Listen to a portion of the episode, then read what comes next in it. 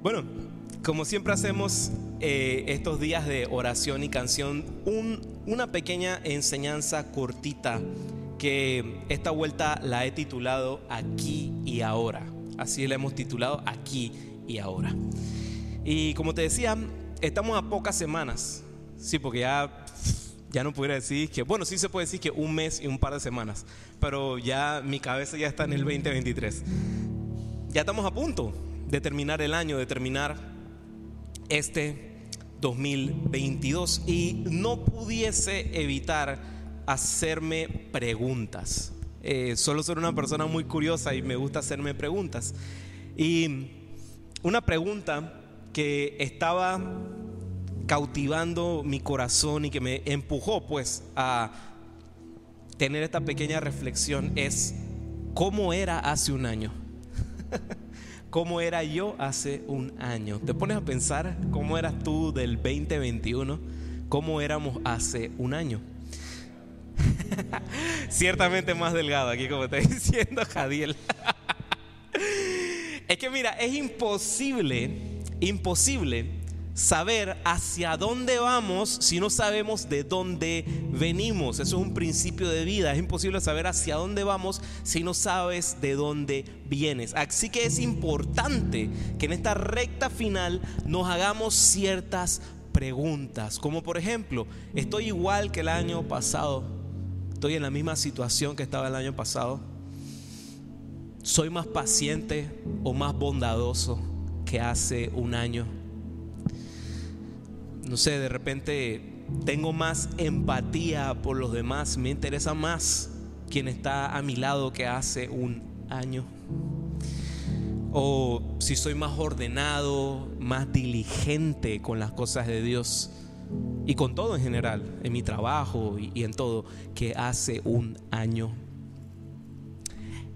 Sé con estas preguntas está sonando prácticamente como cuando eh, en la escuela nos entregaban el, boletín y abajo están el, renglón de, de, conducta. De repente aquí un parcito tenía puras X allá abajito. Pero bueno, Dios tiene misericordia de ustedes. Si están aquí es por algo.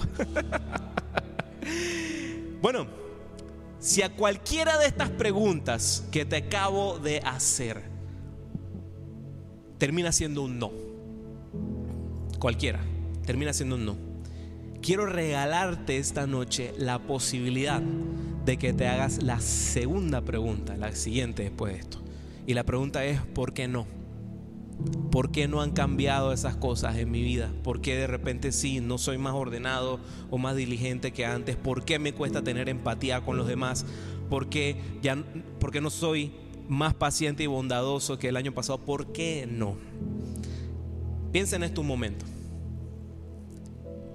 cuando decidí vivir una vida cristiana, una vida cristiana, una vida que está rendida a Jesús. ¿Qué significó eso para mí cuando tomé esa decisión? Hay veces que resaltan de repente como que los típicos clichés de que, ah, bueno, leerme toda la Biblia de atrás para adelante, orar todos los días, ir a la iglesia todos los domingos, no dejar de congregarse. Tejas por ahí. Mira, todas esas cosas que te acabo de mencionar son buenas. Son buenas, buenas, buenas, buenas, buenas. Y sí, todo eso tiene que ver con una vida rendida a Cristo Jesús, una vida cristiana de verdad. Pero todo lo que te acabo de mencionar lo pudiéramos también catalogar como parte de la rutina. y aquí es donde hago la siguiente pregunta. ¿Será que esto se trata menos de seguir reglas y patrones y más de desarrollar un carácter? Porque no se trata solamente de lo que te acabo de mencionar, una vida cristiana. Ahora, preguntémonos lo siguiente, ¿cuál es la meta entonces? ¿Cuál es la meta de una vida en Cristo?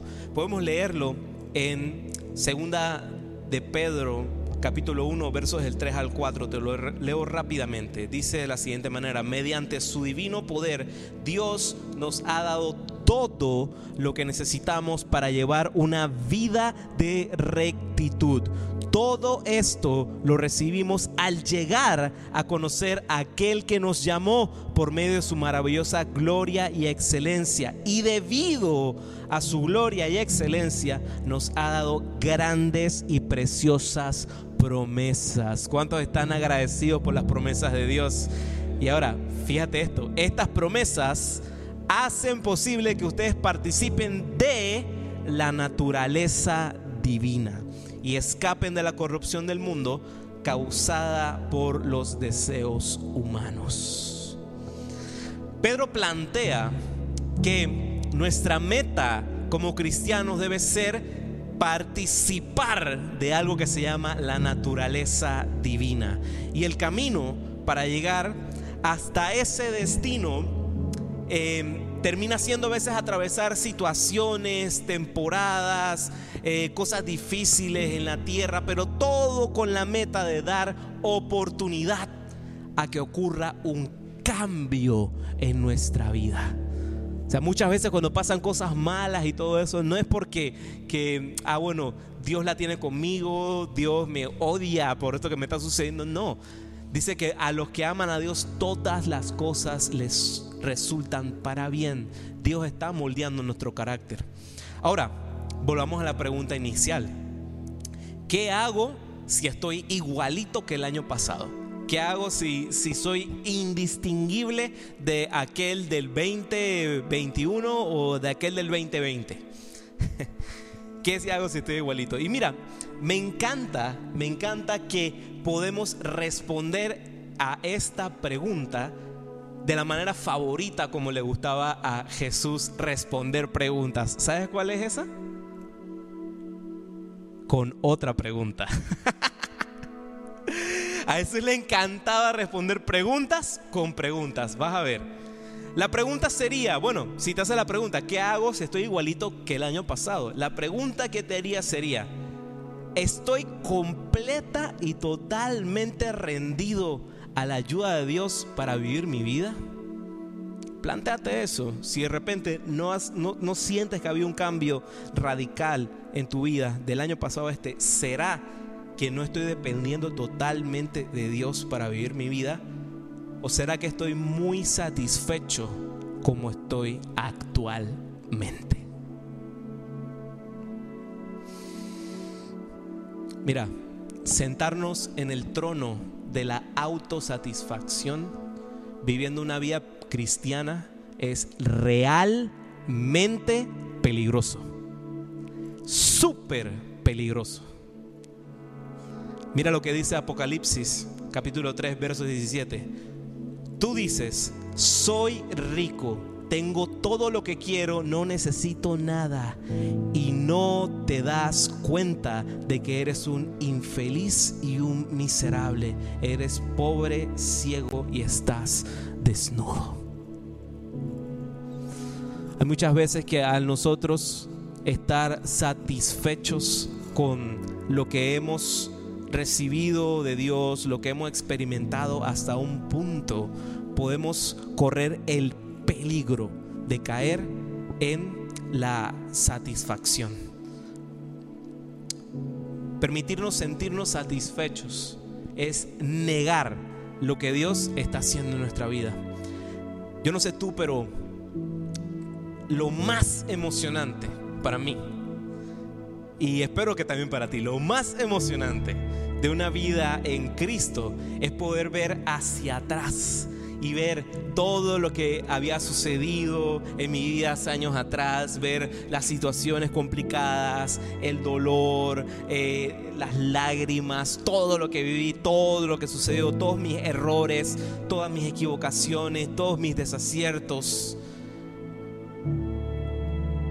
Lo que vivía y poder dar gracias a Dios, gracias a Dios por hacerme pasar por todas esas situaciones, porque si eso tuvo que pasar para traerme a donde estoy aquí ahora mismo, gloria a Dios.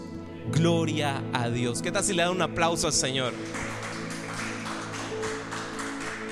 Mira lo que dice Hebreos capítulo 11, verso 6. De hecho, sin fe es imposible agradar a Dios. Todo el que desee acercarse a Dios debe creer que Él existe y que Él recompensa a los que lo buscan con sinceridad. Te hago una pregunta. ¿Realmente creemos que podemos engañar a Dios? ¿Realmente creemos que podemos engañar a Dios? No. No. Es lo más ridículo pensar eso. No podemos, no podemos buscar a Dios siendo falsos. Como lo ves en lo que te acabo de leer en Hebreos, Dios recompensa a quienes lo buscan con sinceridad. Siendo quien eres, con los errores que vienes encima, con la maleta llena de preguntas, llena de situaciones. Él está allí para recibir eso y poder hacerte descansar. Aquí una pregunta más. Si queda en nuestra mente todavía un poquito de resistencia, aquí viene esta de parte de Dios. ¿En qué estás trabajando hoy para ser mejor cristiano? ¿En qué estás invirtiendo tu tiempo, tu esfuerzo hoy para seguir más de cerca a Cristo. Si no vives esto y te planteas esto, si no viene a nuestra mente al hacernos esta, esta pregunta una respuesta puntual, que tú digas, ok, estoy invirtiendo más mi tiempo en esto, en esto y en esto. Si te cuesta de repente llegar a una respuesta contundente, lamento decirte lamento decirte que es porque a lo mejor Jesús no es una prioridad para ti.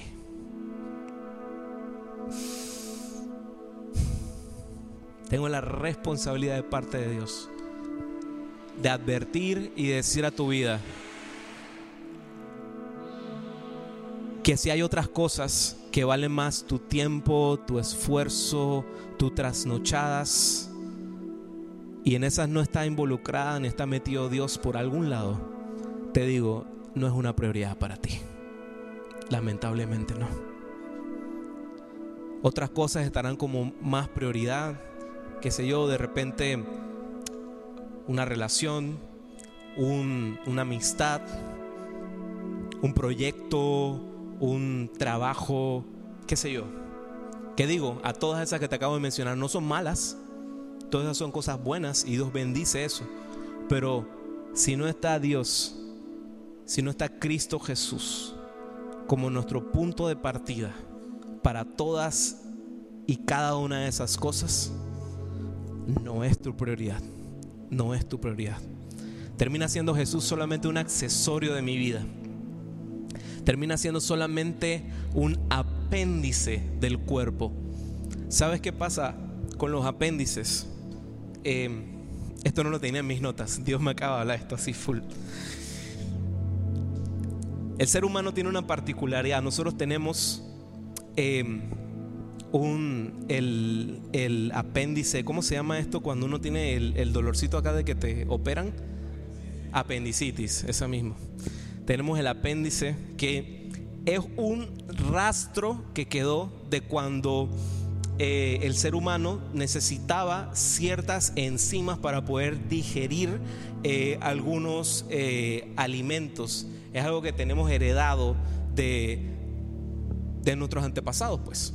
Y ese apéndice tiende a a veces ser un cuerpo extraño y tiende en algunos casos a inflamarse y te tienen que terminar extirpando el apéndice y quitándote el apéndice. Yo no sé tú, pero a mí no me gustaría que Cristo en mi vida termine siendo algo que se inflama y que después tenga que ser extirpado y quedarme sin Él.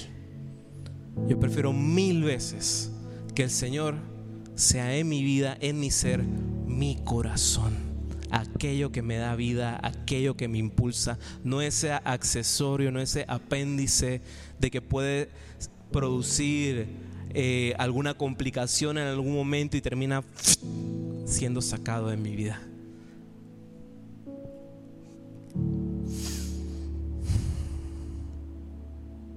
Dios no puede ser más algo con lo que jugamos el fin de semana. El encontrarnos con Él no puede ser algo que solamente hacemos cuando estoy 100% descansado, cuando ya hice todo lo, lo, que tenía que completar en la semana, cuando me encuentro en mi 100% físico, mental. No, no. Mira, Dios no necesita que le hagamos ningún favor. Nosotros necesitamos de Él.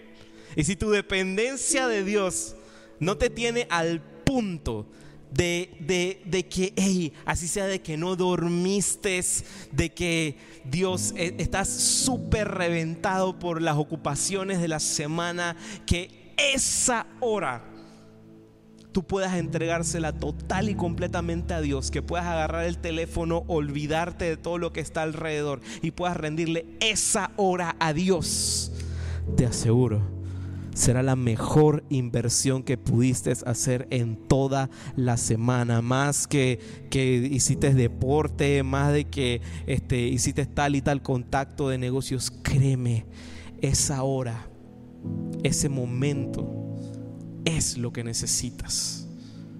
Amén. Proverbios capítulo 1, verso 32 dice lo siguiente, pues los simplones se apartan de mí hacia la muerte, los necios son destruidos por su despreocupación. Mira, no pienso desmeritar por nada, por nada, por nada lo que has podido vivir con Dios hasta este punto. Sé que has tenido tus experiencias con Dios, porque si no, no estarías aquí sentado, si no, no estarías ahí conectado a través de el YouTube y, y estuviésemos aquí todos juntos, porque ciertamente Dios ha hecho algo en tu vida. Ha habido batallas, situaciones, dolor, y has podido ver la mano de Cristo has podido verlo actuar en cada una de esas batallas. Pero te pregunto lo siguiente, ya para terminar. ¿Es suficiente? ¿Es suficiente? ¿Acaso Dios ha acabado su trabajo? Claro que no. claro que no. Aún queda mucho más por vivir, mucho más por luchar, muchas victorias más que celebrar. Dios aún no termina contigo. Hoy quiero extender esta invitación a no ser conformistas espirituales.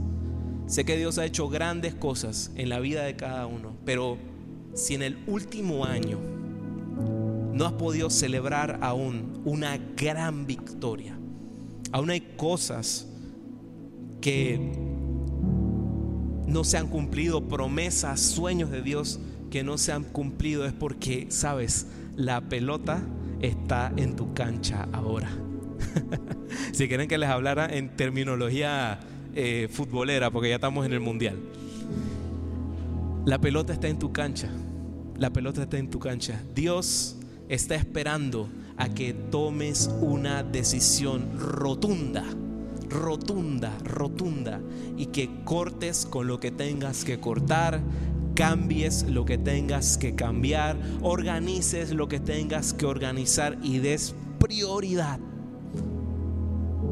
a darle a Él la prioridad. Y termino con esto.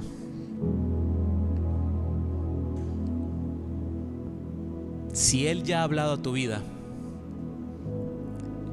es porque Él está esperando tu respuesta. ¿Qué Dios ha hablado a tu vida? Y si quizás no ha pronunciado otra cosa o no ha puesto otro sueño en tu corazón, otra meta que alcanzar, es porque queda tarea por hacer. Y comenzamos por eso, por ponerlo como lo primero en mi vida. ¿Qué tal si nos colocamos sobre nuestros pies?